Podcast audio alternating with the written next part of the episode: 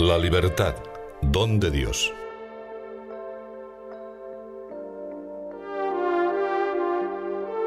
Muchas veces os he recordado aquella escena conmovedora que nos relata el Evangelio. Jesús está en la barca de Pedro, desde donde ha hablado a las gentes. Esa multitud que le seguía ha removido el afán de almas que consume su corazón, y el Divino Maestro quiere que sus discípulos participen ya de ese celo. Después de decirles que se lancen mar adentro, Duc in altum sugiere a Pedro que eche las redes para pescar. No me voy a detener ahora en los detalles, tan aleccionadores de esos momentos. Deseo que consideremos la reacción del príncipe de los apóstoles a la vista del milagro. Apártate de mí, Señor, que soy un hombre pecador. Una verdad, no me cabe duda, que conviene perfectamente a la situación personal de todos. Sin embargo, os aseguro que, al tropezar durante mi vida con tantos prodigios de la gracia, obrados a través de manos humanas, me he sentido inclinado, diariamente más inclinado, a gritar, Señor, no te apartes de mí, pues sin ti no puedo hacer nada bueno. Entiendo muy bien, precisamente por eso, aquellas palabras del obispo de Hipona, que suenan como un maravilloso canto a la libertad. Dios que te creó sin ti, no te salvará sin ti, porque nos movemos siempre, cada uno de nosotros, tú y yo, con la posibilidad, la triste desventura, de alzarnos contra Dios, de rechazarle, quizá con nuestra conducta, o de exclamar, no queremos que reine sobre nosotros con agradecimiento, porque percibimos la felicidad a que estamos llamados, hemos aprendido que las criaturas todas han sido sacadas de la nada por Dios y para Dios. Las racionales, los hombres, aunque con tanta frecuencia perdamos la razón. Y las irracionales, las que corretean por la superficie de la tierra, o habitan en las entrañas del mundo, o cruzan el azul del cielo, algunas hasta mirar de hito en hito al sol.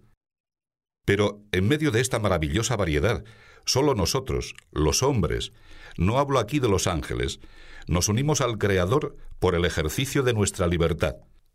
Podemos rendir o negar al Señor la gloria que le corresponde como autor de todo lo que existe. Esa posibilidad compone el claroscuro de la libertad humana. El Señor nos invita, nos impulsa, porque nos ama entrañablemente, a escoger el bien. Fíjate, hoy pongo ante ti la vida con el bien, la muerte con el mal. Si oyes el precepto de Yahvé, tu Dios, que hoy te mando, de amar a Yahvé, tu Dios, de seguir sus caminos y de guardar sus mandamientos, decretos y preceptos, vivirás. Escoge la vida para que vivas. ¿Quieres tú pensar, yo también hago mi examen, si mantienes inmutable y firme tu elección de vida? Si al oír esa voz de Dios amabilísima que te estimula a la santidad, respondes libremente que sí. Volvamos la mirada a nuestro Jesús, cuando hablaba a las gentes por las ciudades y los campos de Palestina. No pretende imponerse. Si quiere ser perfecto, dice al joven rico. Aquel muchacho rechazó la insinuación y cuenta el Evangelio que Abi tristis, que se retiró entristecido. Por eso alguna vez lo he llamado el ave triste. Perdió la alegría porque se negó a entregar su libertad a Dios. Considerad ahora el momento sublime en el que el arcángel San Gabriel anuncia a Santa María el designio del Altísimo. Nuestra Madre escucha y pregunta para comprender mejor lo que el Señor le pide. Luego la respuesta firme. Fiat, hágase en mí según tu palabra, el fruto de la mejor libertad, la de decidirse por Dios. En todos los misterios de nuestra fe católica aletea ese canto a la libertad. La Trinidad Beatísima saca de la nada el mundo y el hombre, en un libre derroche de amor. El Verbo baja del cielo y toma nuestra carne con este sello estupendo de la libertad en el sometimiento. Heme aquí que vengo, según está escrito de mí en el principio del libro, para cumplir, oh Dios, tu voluntad. Cuando llega la hora marcada por Dios para salvar a la humanidad de la esclavitud del pecado, contemplamos a Jesucristo en Getsemaní, sufriendo dolorosamente hasta derramar un sudor de sangre, que acepta espontánea y rendidamente el sacrificio que el Padre le reclama, como cordero llevado al matadero, como oveja muda ante los trasquiladores. Ya lo había anunciado a los suyos en una de esas conversaciones en las que volcaba su corazón con el fin de que los que le aman conozcan que Él es el camino, no hay otro, para acercarse al Padre. Por eso mi Padre me ama, porque doy mi vida para tomarla otra vez. Nadie me la arranca, sino que yo la doy de mi propia voluntad, y soy dueño de darla y dueño de recobrarla. Nunca podremos acabar de entender esa libertad de Jesucristo, inmensa, infinita como su amor. Pero el tesoro preciosísimo de su generoso holocausto nos debe mover a pensar, ¿por qué me has dejado, Señor, este privilegio, con el que soy capaz de seguir tus pasos, pero también de ofenderte? Llegamos así a calibrar el recto uso de la libertad si se dispone hacia el bien. Y su equivocada orientación cuando con esa facultad el hombre se olvida, se aparta del amor de los amores. La libertad personal, que defiendo y defenderé siempre con todas mis fuerzas, me lleva a demandar con convencida seguridad, consciente también de mi propia flaqueza. ¿Qué esperas de mí, Señor, para que yo voluntariamente lo cumpla? Nos responde el mismo Cristo. Veritas liberavit vos. La verdad os hará libres. ¿Qué verdad es esta que inicia y consuma en toda nuestra vida el camino de la libertad? Os la resumiré con la alegría y con la certeza que provienen de la relación entre Dios y sus criaturas. Saber que hemos salido de las manos de Dios, que somos objeto de la predilección de la Trinidad Beatísima, que somos hijos de tan gran Padre. Yo pido a mi Señor que nos decidamos a darnos cuenta de eso, a saborearlo día a día, Así obraremos como personas libres. No lo olvidéis, el que no se sabe hijo de Dios desconoce su verdad más íntima y carece en su actuación del dominio y del señorío propios de los que aman al Señor por encima de todas las cosas. Persuadíos, para ganar el cielo, hemos de empeñarnos libremente, con una plena, constante y voluntaria decisión. Pero la libertad no se basta a sí misma. Necesita un norte, una guía, no cabe que el alma ande sin ninguno que la rija. Y para esto se la ha redimido de modo que tenga por rey a Cristo, cuyo yugo es suave y su carga ligera, y no el diablo, cuyo reino es pesado. Rechazad el engaño de los que se conforman con un triste vocerío, libertad, libertad. Muchas veces en ese mismo clamor se esconde una trágica servidumbre, porque la elección que prefiere el error no libera, el único que libera es Cristo, ya que sólo Él es el camino, la verdad y la vida. Preguntémonos de nuevo, en la presencia de Dios, Señor, ¿para qué nos has proporcionado este poder? ¿Por qué has depositado en nosotros esa facultad de escogerte o de rechazarte? Tú deseas que empleemos acertadamente esta capacidad nuestra. Señor, ¿qué quieres que haga? y la respuesta diáfana, precisa. Amarás al Señor Dios tuyo con todo tu corazón y con toda tu alma y con toda tu mente. ¿Lo veis? La libertad adquiere su auténtico sentido cuando se ejercita en servicio de la verdad que rescata, cuando se gasta en buscar el amor infinito de Dios que nos desata de todas las servidumbres. Cada día aumentan mis ansias de anunciar a grandes voces esta insondable riqueza del cristiano. La libertad de la gloria de los hijos de Dios. Ahí se resume la voluntad buena que nos enseña a perseguir el bien después de distinguirlo del mal. Me gustaría que meditaseis en un punto fundamental que nos enfrenta con la responsabilidad de nuestra conciencia. Nadie puede elegir por nosotros. He aquí el grado supremo de dignidad en los hombres, que por sí mismos y no por otros se dirijan hacia el bien. Muchos hemos heredado de nuestros padres la fe católica, y por gracia de Dios, desde que recibimos el bautismo, apenas nacidos, comenzó en el alma la vida sobrenatural.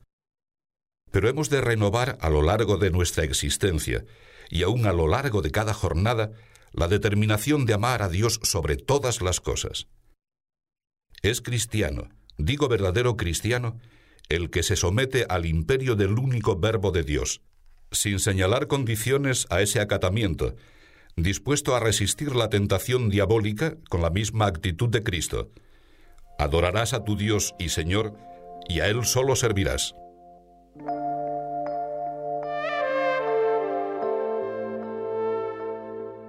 El amor de Dios es celoso. No se satisface si se acude a su cita con condiciones.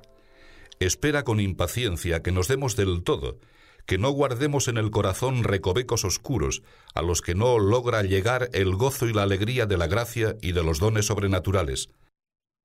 Quizá pensaréis, responder que sí a ese amor exclusivo, ¿no es acaso perder la libertad? Con la ayuda del Señor, que preside este rato de oración, con su luz, espero que para vosotros y para mí quede todavía más definido este tema. Cada uno de nosotros ha experimentado alguna vez que servir a Cristo Señor nuestro comporta dolor y fatiga. Negar esta realidad supondría no haberse encontrado con Dios. El alma enamorada conoce que, cuando viene ese dolor, se trata de una impresión pasajera y pronto descubre que el peso es ligero y la carga suave, porque lo lleva él sobre sus hombros, como se abrazó al madero cuando estaba en juego nuestra felicidad eterna.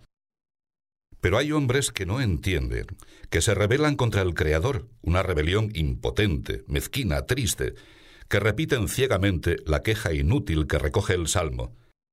Rompamos sus ataduras y sacudamos lejos de nosotros su dominio se resisten a cumplir, con heroico silencio, con naturalidad, sin lucimiento y sin lamentos, la tarea dura de cada día.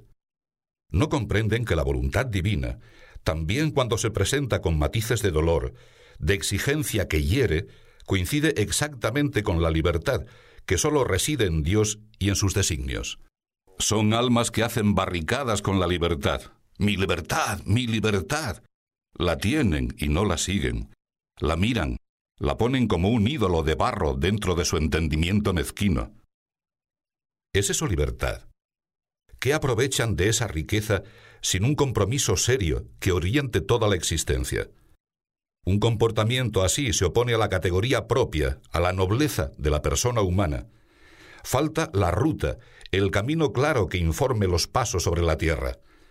Esas almas, las habéis encontrado como yo, se dejarán arrastrar luego por la vanidad pueril, por el engreimiento egoísta, por la sensualidad. Su libertad se demuestra estéril o produce frutos ridículos, también humanamente.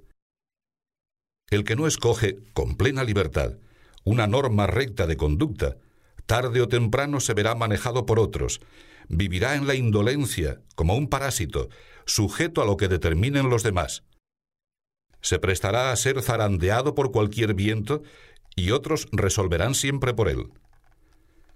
Estos son nubes sin agua, llevadas de aquí para allá por los vientos, árboles otoñales, infructuosos, dos veces muertos, sin raíces, aunque se encubran en un continuo parloteo, en paliativos con los que intentan difuminar la ausencia de carácter, de valentía y de honradez. Pero nadie me coacciona, repiten obstinadamente. ¿Nadie? Todos coaccionan esa ilusoria libertad, que no se arriesga a aceptar responsablemente las consecuencias de actuaciones libres, personales. Donde no hay amor de Dios, se produce un vacío de individual y responsable ejercicio de la propia libertad. Allí, no obstante las apariencias, todo es coacción. El indeciso, el irresoluto, es como materia plástica a merced de las circunstancias. Cualquiera lo moldea a su antojo, y antes que nada, las pasiones y las peores tendencias de la naturaleza herida por el pecado. Recordad la parábola de los talentos. Aquel siervo que recibió uno podía, como sus compañeros, emplearlo bien, ocuparse de que rindiera, aplicando las cualidades que poseía. ¿Y qué delibera? Le preocupa el miedo a perderlo. Bien, pero después lo entierra, y aquello no da fruto. No olvidemos este caso de temor enfermizo a aprovechar honradamente la capacidad de trabajo, la inteligencia, la voluntad, todo el hombre. Lo entierro, parece afirmar ese desgraciado, pero mi libertad queda a salvo. No, la libertad se ha inclinado hacia algo muy concreto, hacia la sequedad más pobre y árida. Ha tomado partido, porque no tenía más remedio que elegir, pero ha elegido mal. Nada más falso que oponer la libertad a la entrega, porque la entrega viene como consecuencia de la libertad. Mirad, cuando una madre se sacrifica por amor a sus hijos, ha elegido, y según la medida de ese amor, así se manifestará su libertad. Si ese amor es grande, la libertad aparecerá fecunda, y el bien de los hijos proviene de esa bendita libertad, que supone entrega, y proviene de esa bendita entrega, que es precisamente libertad. Pero me preguntaréis, cuando alcanzamos lo que amamos con toda el alma, ya no seguiremos buscando. ¿Ha desaparecido la libertad? Os aseguro que entonces es más operativa que nunca, porque el amor no se contenta con un cumplimiento rutinario, ni se compagina con el hastío o con la apatía. Amar significa recomenzar cada día a servir, con obras de cariño. Insisto, querría grabarlo a fuego en cada uno. La libertad y la entrega no se contradicen, se sostienen mutuamente. La libertad solo puede entregarse por amor. Otra clase de desprendimiento no la concibo. No es un juego de palabras más o menos acertado. En la entrega voluntaria, en cada instante de esa dedicación, la libertad renueva el amor, y renovarse es ser continuamente joven, generoso, capaz de grandes ideales y de grandes sacrificios. Recuerdo que me llevé una alegría cuando me enteré de que en portugués llaman a los jóvenes os novos. Y esos son. Os cuento esta anécdota porque he cumplido ya bastantes años, pero al rezar al pie del altar, al Dios que llena de alegría mi juventud, me siento muy joven y sé que nunca llegaré a considerarme viejo. Porque si permanezco fiel a mi Dios, el amor me vivificará continuamente, se renovará, como la del águila, mi juventud. Por amor a la libertad nos atamos. Únicamente la soberbia atribuye a esas ataduras el peso de una cadena. La verdadera humildad, que nos enseña aquel que es manso y humilde de corazón, nos muestra que su yugo es suave y su carga ligera. El yugo es la libertad, el yugo es el amor, el yugo es la unidad, el yugo es la vida que Él nos ganó en la cruz.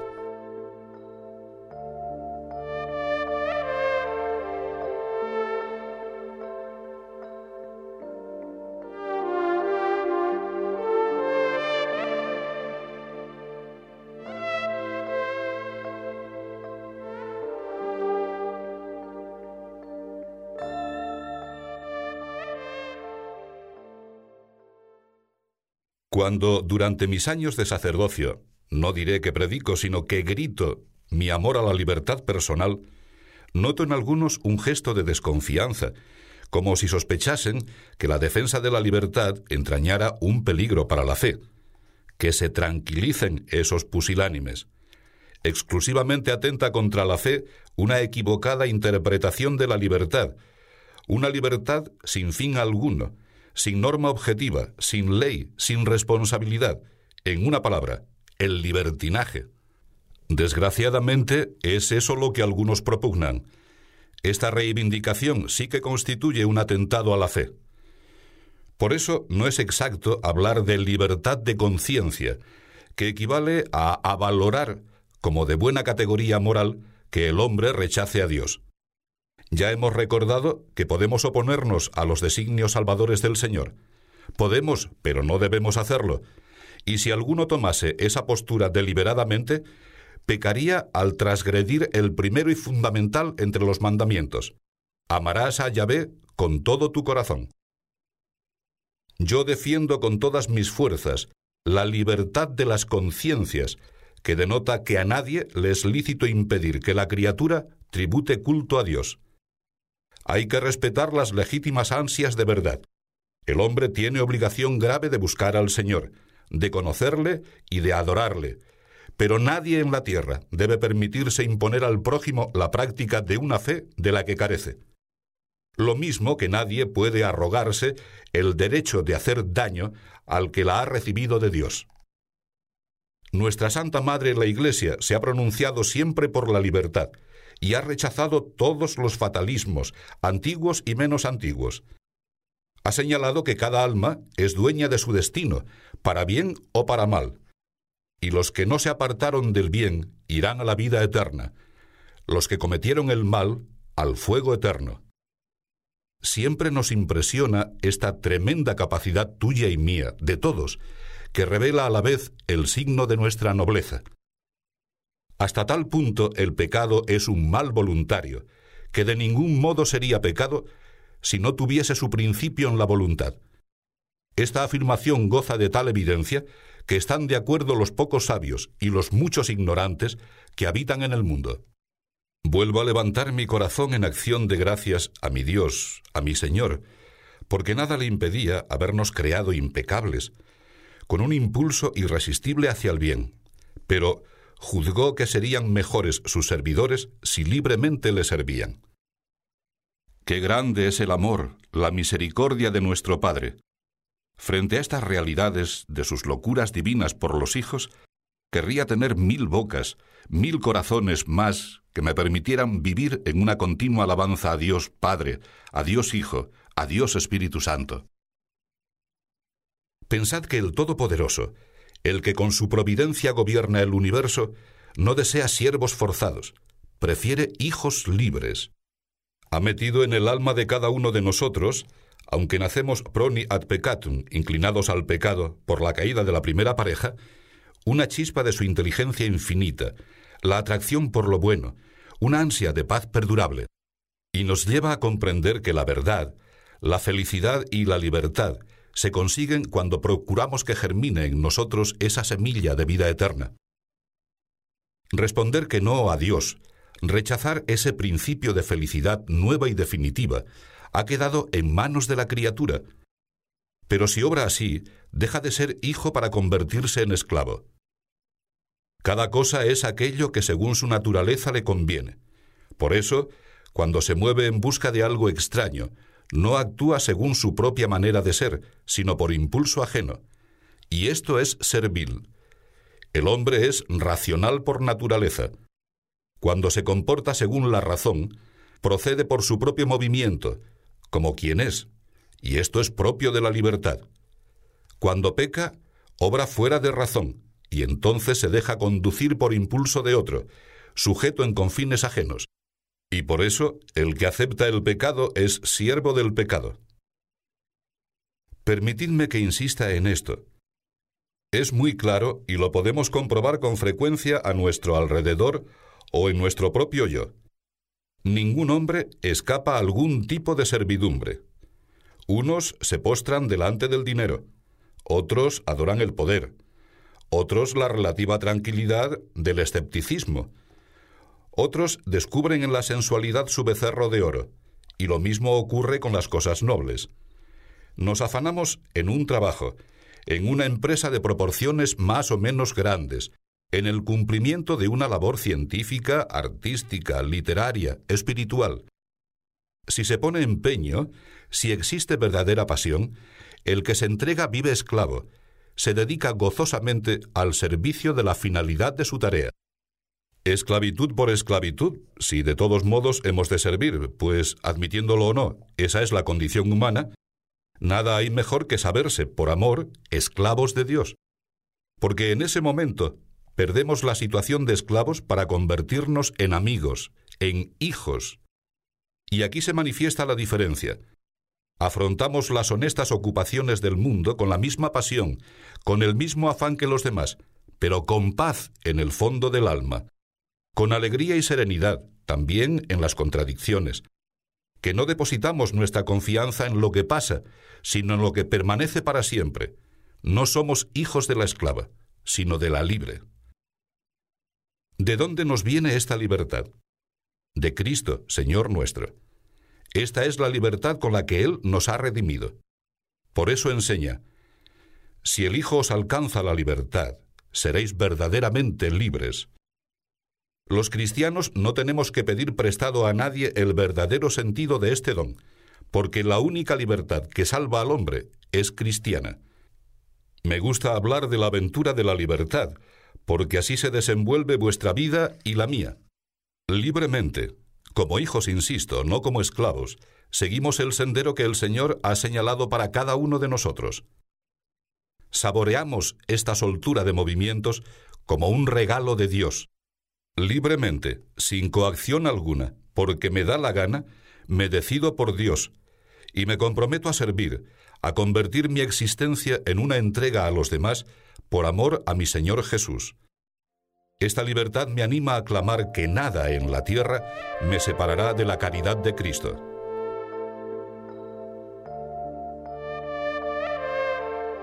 Dios hizo al hombre desde el principio y lo dejó en manos de su libre albedrío.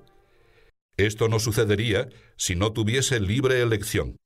Somos responsables ante Dios de todas las acciones que realizamos libremente. No caben aquí anonimatos. El hombre se encuentra frente a su Señor y en su voluntad está resolverse a vivir como amigo o como enemigo. Así empieza el camino de la lucha interior, que es empresa para toda la vida, porque mientras dura nuestro paso por la tierra, ninguno ha alcanzado la plenitud de su libertad. Nuestra fe cristiana, además, nos lleva a asegurar a todos un clima de libertad, comenzando por alejar cualquier tipo de engañosas coacciones en la presentación de la fe.